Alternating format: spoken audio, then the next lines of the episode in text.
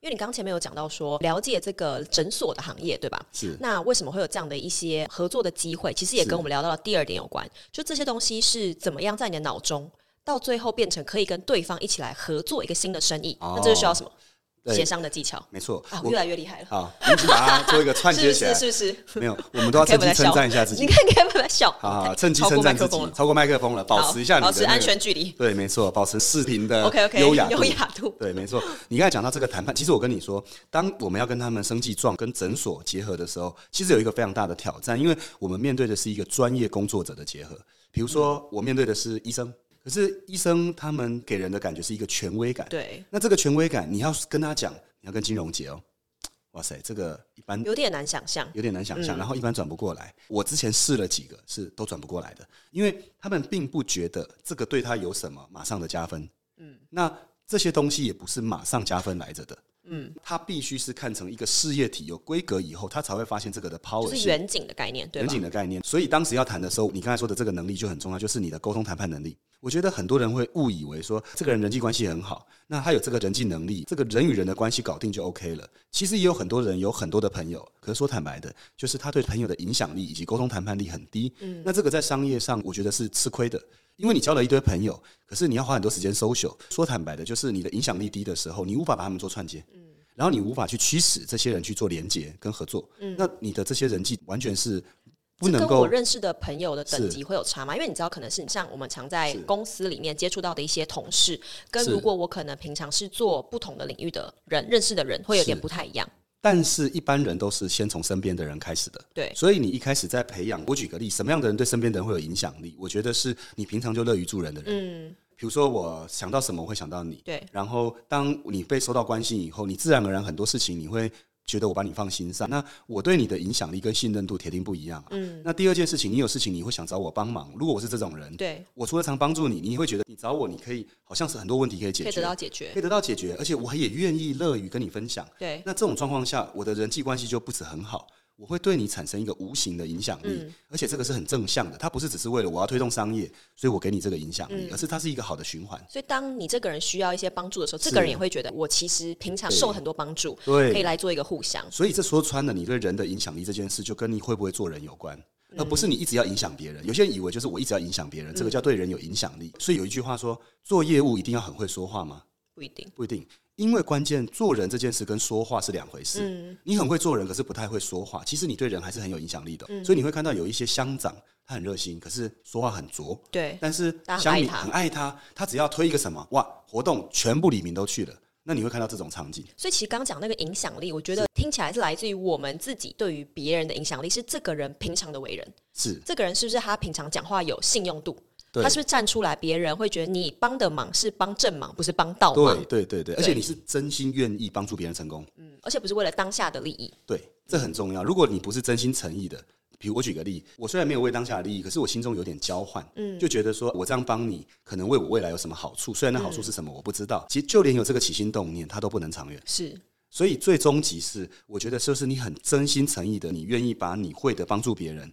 无形中其他的会自然而然发生。我举个例子，就像我们这个频道的诞生，其实李董他做了非常久的时间，就希望把这个哦真的有知点识久传递出来。对对对今天这个高级专业摄影棚那些卡点什么之类，其实也都不是为了一个利益的存在。那我们有这样的一个节目的对谈，其实我们也是想要把这个知识透过对谈的方式传递给大家，哎所现以它在真的才很长佛系，啊久你。想完，我们做这个节要哭目，这要哭了，真的真的蛮佛系，做了一年是半两年了。然后我们的助理还有帮我们剪片的人，说真的都很辛苦，而且我们也扎扎实实，呃每个月也花了一些呃心思，也还有包含金钱在这上面。但是我们做这个节目的起头到现在，都是想要把这些知识传递出去。到目前，我们也不做任何商业，也不做任何是广告。那就像你说的，你就是要去很乐于做这件事，要不然你怎么可能支撑得下去？而且我们是最近大家流量好像还不错哦，嗯对我们早期很开是心啦对我们很开心，但是 早早期很惨 啊。Kevin 没有也开心 Kevin 很开心，Kevin 有时候会截图跟我说：“老板，我们最近这集很不 错哎，有十几万人观看对啊，啊，很有哇，成就感的。嗯对，IG 上面小短片好多人观看对欸，啊很对赞对对，很赞啊。对啊，那我觉得们对于就是我们这样的的互相的也是。我就想要举另外一个例子，就是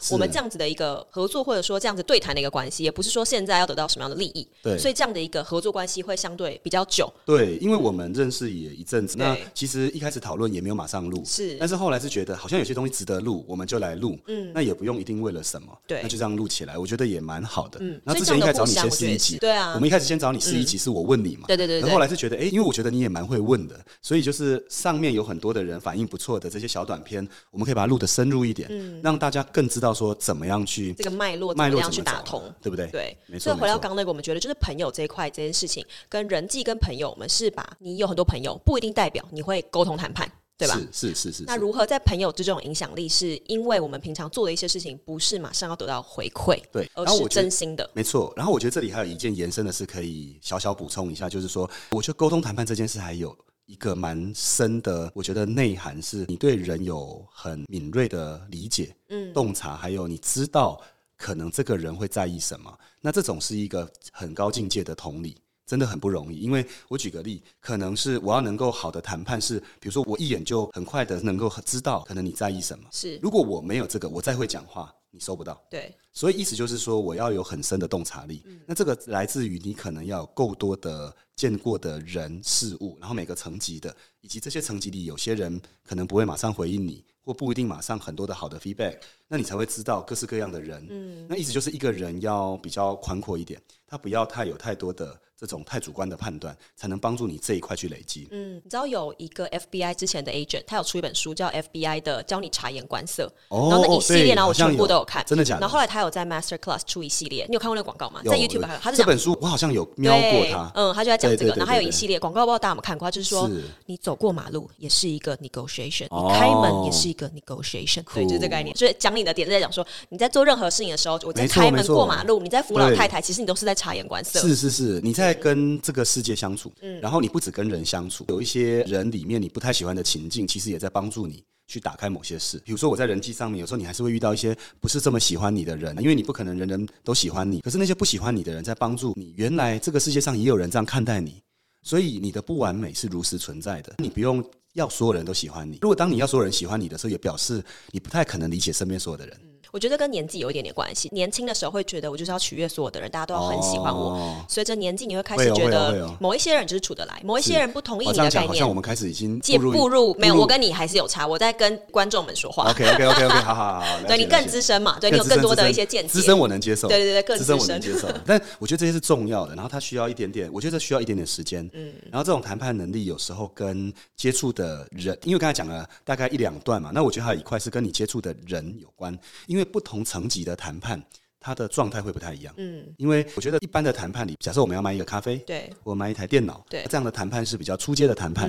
可是有些谈判是比较涉及可能一个群体的谈判，像我说并购的谈判，它就不太一样了，因为它要考量的就不是这个产品的特性而已，它里面还考量了彼此间的商模的连接、生态系的连接。那你看这个就变得范畴比较大一点嗯点，那就变成说你的宽度要拉到一个格局的时候，这种谈判才能进行。大致上会，我觉得会有这个层次。所以其实会在我们一般的日常生活的谈判，是到是可能是高层级的谈判，它都有不同的一些技能要去做累积不。同技能要累积，因为然有后些谈判可能是你知道单一谈判，是那有是些是谈判可能是像我们讲到第三点，它就是有组织能力的一块。因对为像你刚刚讲并购，我想到组织能力就想到，因为并购这块是很多人对很多人，然后你哦是对两个到三个主要的 key man 去谈，是是是对，所以是，是你刚刚讲这一块应该跟组织能力跟并购是很有一个相关呃有有联有，的。嗯这个有算蛮高度的相关。那我觉得组织能力最简单就是说，每一个人要从能够领导自己开始。嗯很多人以为组织能力是说，哦，我要带多少人叫做组织能力。可是其实你在做一个组织，因为组织就是你会架构事情，你会分工，就很像是你在盖房子，去把在那个盖房子框架盖对出来，对可吧是？有些人光是要把自己这间房子盖好，他可能举个例，你要把财务盖好，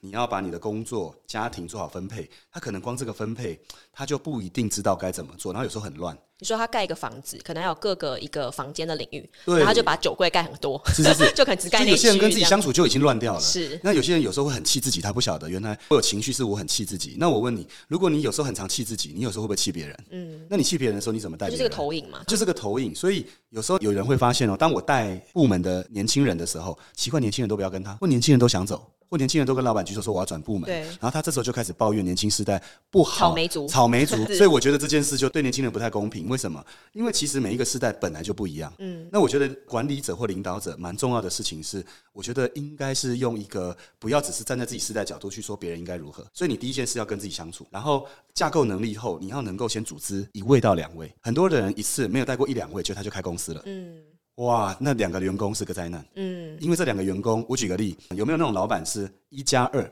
结果一带了以后，工作第一天，员工九点上班，他十二点上班，嗯，很多，哇因为他天是哪！老板，可是他已经习惯了，因为他有自己他是的老板，他可以模式自己的模式。但是他才刚开始创业哦，公司还不稳定。就这两个人来，是他就留了几张纸条，或大概跟他讲要怎么做。那我先说有没有这样成功的？我相信一定有有，我告诉你一定有。可是如果这样成功的那个人算是极少数、极有天分的人，那他凭一己的天分，他就可以把一间公司经营好。但是大部分的人其实不是天才啊。那这样的情况下，这两个人怎么受得了？而且这两个人会不会想走？我举个例，有很多的公司是有什么 CEO 或 COO，对对对然后对请来对了其他的部长，就很容易夹在这两个人之间。对就像你讲，因为这些人可能很有自己的想法、意见，可是并不一定把这个组织能力加策略沟通放进去，所以夹在中间的这个人，对时常都是最痛苦的。对。然后你刚才讲 E CEO、COO 这种算高层，是，那很多人问我说，我常听我的几个创业的朋友说，因为创业的老板头脑都不错，然后他们就说，我不太喜欢跟很钝的人，就是我不要请钝的人，我不要请所谓比较没这么聪明的人。那我觉得这件事情是有盲点的。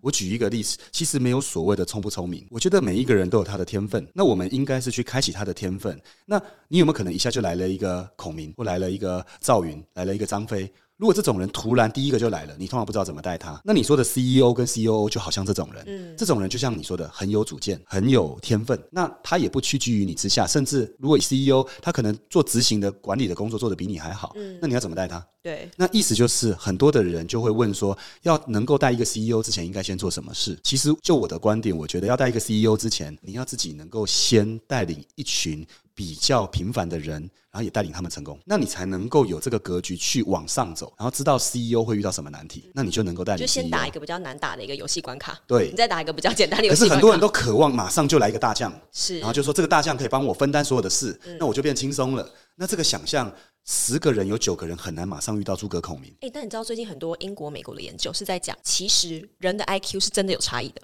就比如说哦一个班级里面五十个人，是就会有一个到两个的天才。是而且我跟你讲，最酷的是最近的研究是在讲，小孩出生三千到三千五百克，是可能你的 IQ 会高十到二十，哦，相对你很是三瘦千。到三千五百克，对，真就的、啊是其实不要太小只，你的哦 IQ 会相对比较高。哦那这个最大的差异是在我们到学生时期之中，因为你会跟年龄一样的人同班，哦，所以其实是有一懂些关系。可是我们到越进社会，然后全部年龄打散之后，就会是像是你讲的，懂懂懂对这个是是不是真的是钝不钝，或者是他真的是不是超级天才？他要在社群里面能够去脱颖而出，也跟大家相处，其实才重要的不。过话说，就是你刚才说 IQ 可能天生每个人是不一样的，是但是我觉得有一个东西是更重要的，我觉得是他后天被培养的情商。嗯，因为我举个例，像我自己觉得我是属于中间值的。假设说以很多的敏锐度，我觉得我是中间值的，可是我后天被培养的情商很不错。嗯，他就帮助我弥补非常多，我觉得可能有些地方不是马上赢别人，或甚至可能还是落后人的地你方知。道你现在肩膀上面很像有一只那个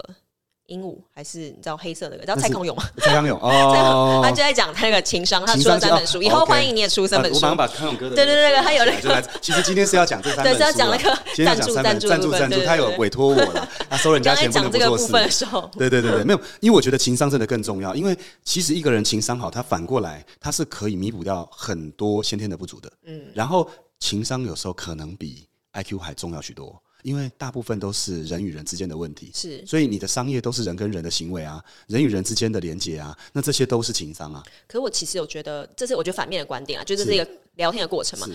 到了 Web 三的时代，我觉得人的情商有可能不要这么重要。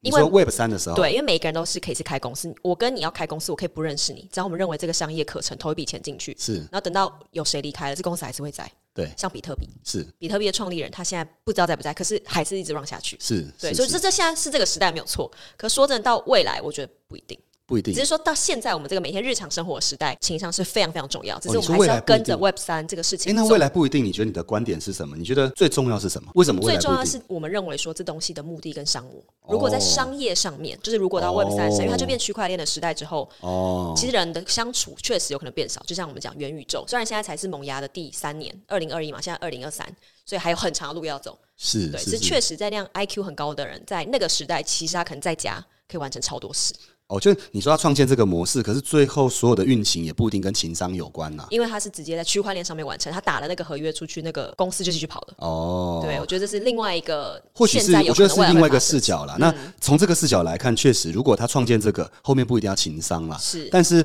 应该说，最终这个世界的本质在服务人，所以一定有些区块是。没有情感面，透过可能你刚才说的这部分就能完成。嗯那是当人还存在在这个世界上的时候，可能某些地方就固定跟实体见面实体这一见面块嗯的时候，我觉得还是分工。所以有时候不是会看到很多的标题说什么人会消失吗，对或对什么人对会对消失吗？那其实这些可能是部分会被淘汰，嗯，但是在某个环节里面，人的存在还是重要。就好像是我们如果没见面，对即便我们录完影，可是像我们一见面，每次都会有聊到蛮多，嗯我觉得很比多较想法比较深的或者比较延伸的想法，这种感觉就不太一样，对不对？对，还是需要见面，就是情商这件事情情。商这件事情嘛，嗯所以我们整理一下，就是说，假设一个人吼，他要不被淘汰吼，就是第一个，我觉得要先找到一个适切的领域，然后去深化的发展，对不对？嗯然后第二个呢，是我们可能要培养一个好的沟通谈判能力，嗯然后这个沟通谈判能力还要建立于对人的理解，嗯，甚至是以后在不同的高度上去历练沟通谈判。然后最后一个是你要有组织能力。那组织能力不是只是你很快的去带人，很急着去带人，可能要好好跟自己相处。有时候自己有情绪的时候，不要把这个情绪就这样子，哎，把它 pass 过。可能还是要照顾自己的情绪，然后也要去从带一个人、两个人，不要去介意带的是小兵，不要介意带的是平凡人。然后慢慢的，身边就会有能力的人一起合作，一起出现。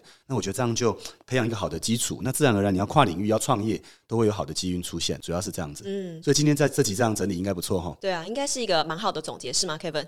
蛮好的给一总个结，给个赞。对，Kevin 给个赞。 好啊，我也自己觉得这样蛮好，因为大家就知道我们讲这三个是什么意思了。嗯，然后往下谈一些架构，我觉得应该在我们接下来谈并购这件事，大家应该都还会蛮有兴趣。我们刚刚诊所是其是实就是哎、点了一下，好像没有改天我们也可全以部讲谈一完。集是讲这个的，对，是是因是为大家对于这一块应该会觉得蛮有兴趣的。对，因为一般哎，有也兴趣帮我们留言，让我哦有们知兴道趣一帮我下。们留言对对对，对不然我们就不排了。啊，对，哎也也不要这 样子，也不要这样子，也不要这样，不要这样拿翘，我们还是要实践我们的理念啊开玩笑嘛对了，好对对 OK，谢对，谢好，那就这样喽，拜拜拜。